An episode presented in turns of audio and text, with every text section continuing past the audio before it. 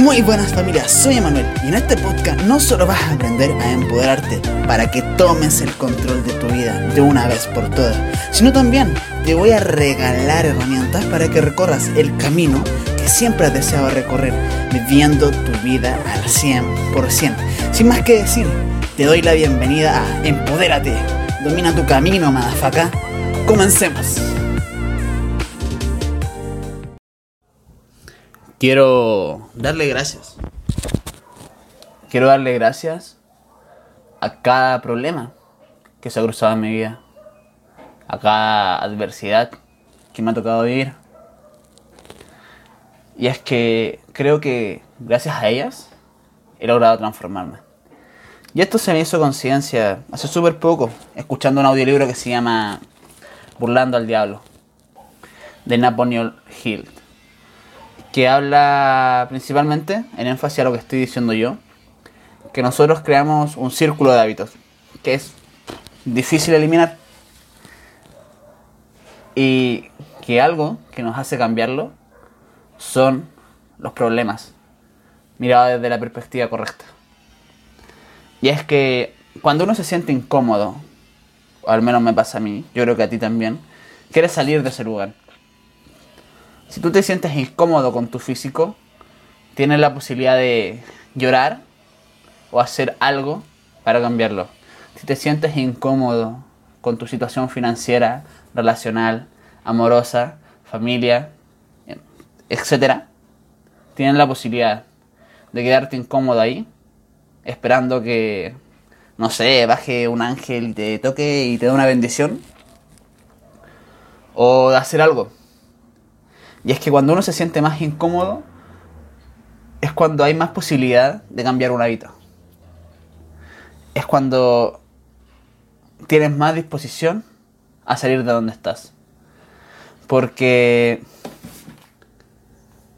si no existe un grado de incomodidad gigante, grande, tú te vas a seguir ahí.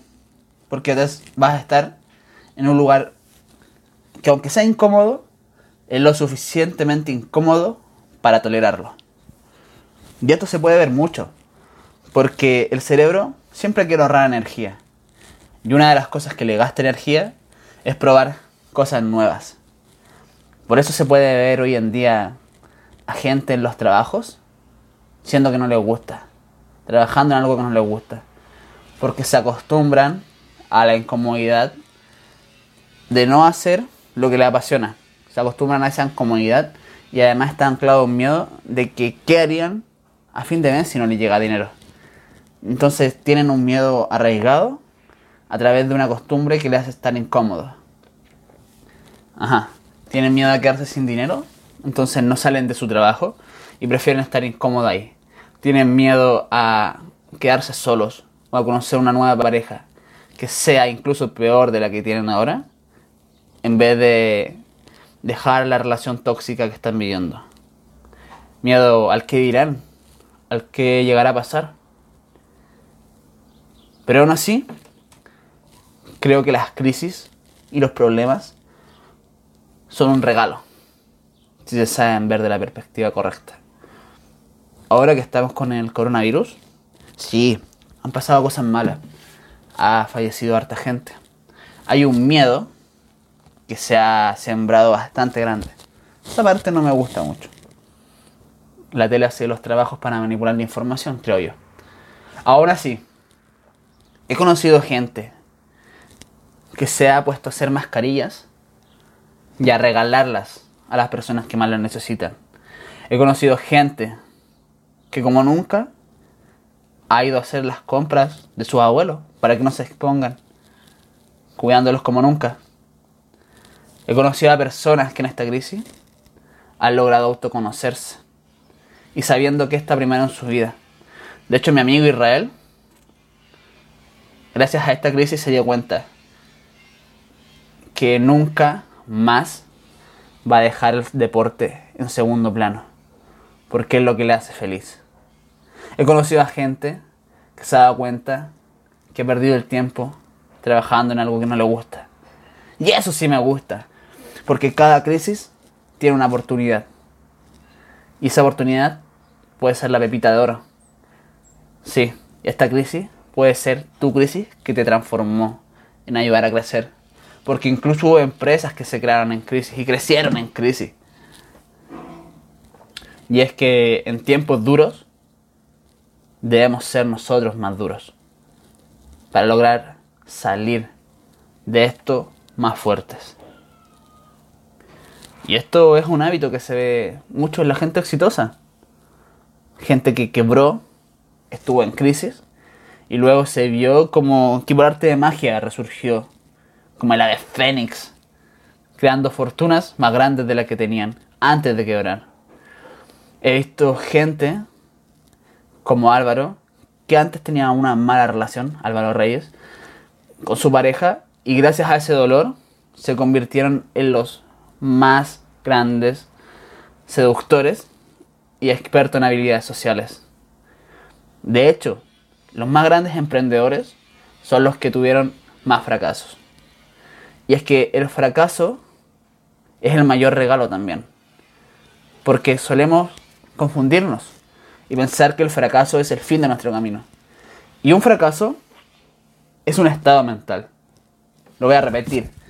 Un fracaso es un estado mental. El éxito es un estado mental. La felicidad, la tristeza, el llanto, el enojo es un estado mental. Si nosotros vivimos en el presente, vamos a darnos cuenta de eso. Porque las emociones pueden ser el cohete que nos lleven a alcanzar nuestras metas. Pero una vez alcanzada vamos a sentir la sensación de éxito. Y luego se va a ir. Es simplemente un estado mental. Y el fracaso también. Luego se va a ir. Y aquí tienes dos opciones con el fracaso. Saber que la forma que lo hiciste no es la correcta y que debes cambiar tu forma de actuar para cumplir tu meta. O hundirte en la mierda y no volver a intentarlo. Los fracasos, al ser un estado mental, debes entender que son temporales. Y si fracasaste, simplemente es porque estás siguiendo el camino equivocado para convertirte en quien realmente quieres ser. Y algo que me gusta, que aprendí de la seducción, es tener la experiencia de referencia. Ten una experiencia de referencia.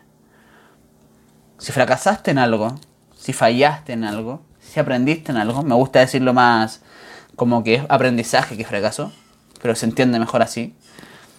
Si fallaste en algo, es una experiencia de referencia de cómo no hacerlo. Y luego, si logras tener muchas experiencias de referencia, adivina qué va a pasar, hermano. Vas a tener experiencia y vas a saber cómo actuar dependiendo de cada situación para sacar lo mejor posible de ella. Buscar la experiencia de referencia te amplía el mapa, te hace ser más consciente e incluso ver cosas que otras personas no logran ver, porque no saben qué hacer en eso, no tienen una experiencia de referencia, no saben cómo podrían llegar a actuar.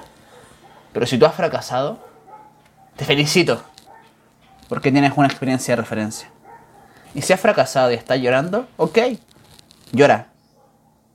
Llora, descárgate, patea cosas, y luego vuelve.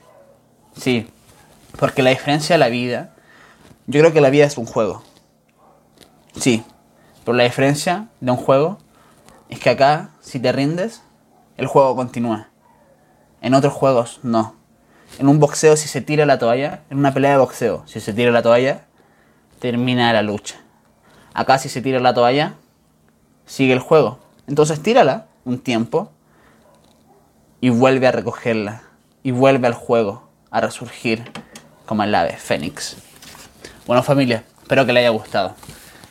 Recuerden buscarme en mis otras redes sociales para encontrar un valor tal vez diferente al que aporto acá y en un distinto formato. En YouTube como Emanuel Jorquera, en Instagram y TikTok como Emanuel-Jorquera.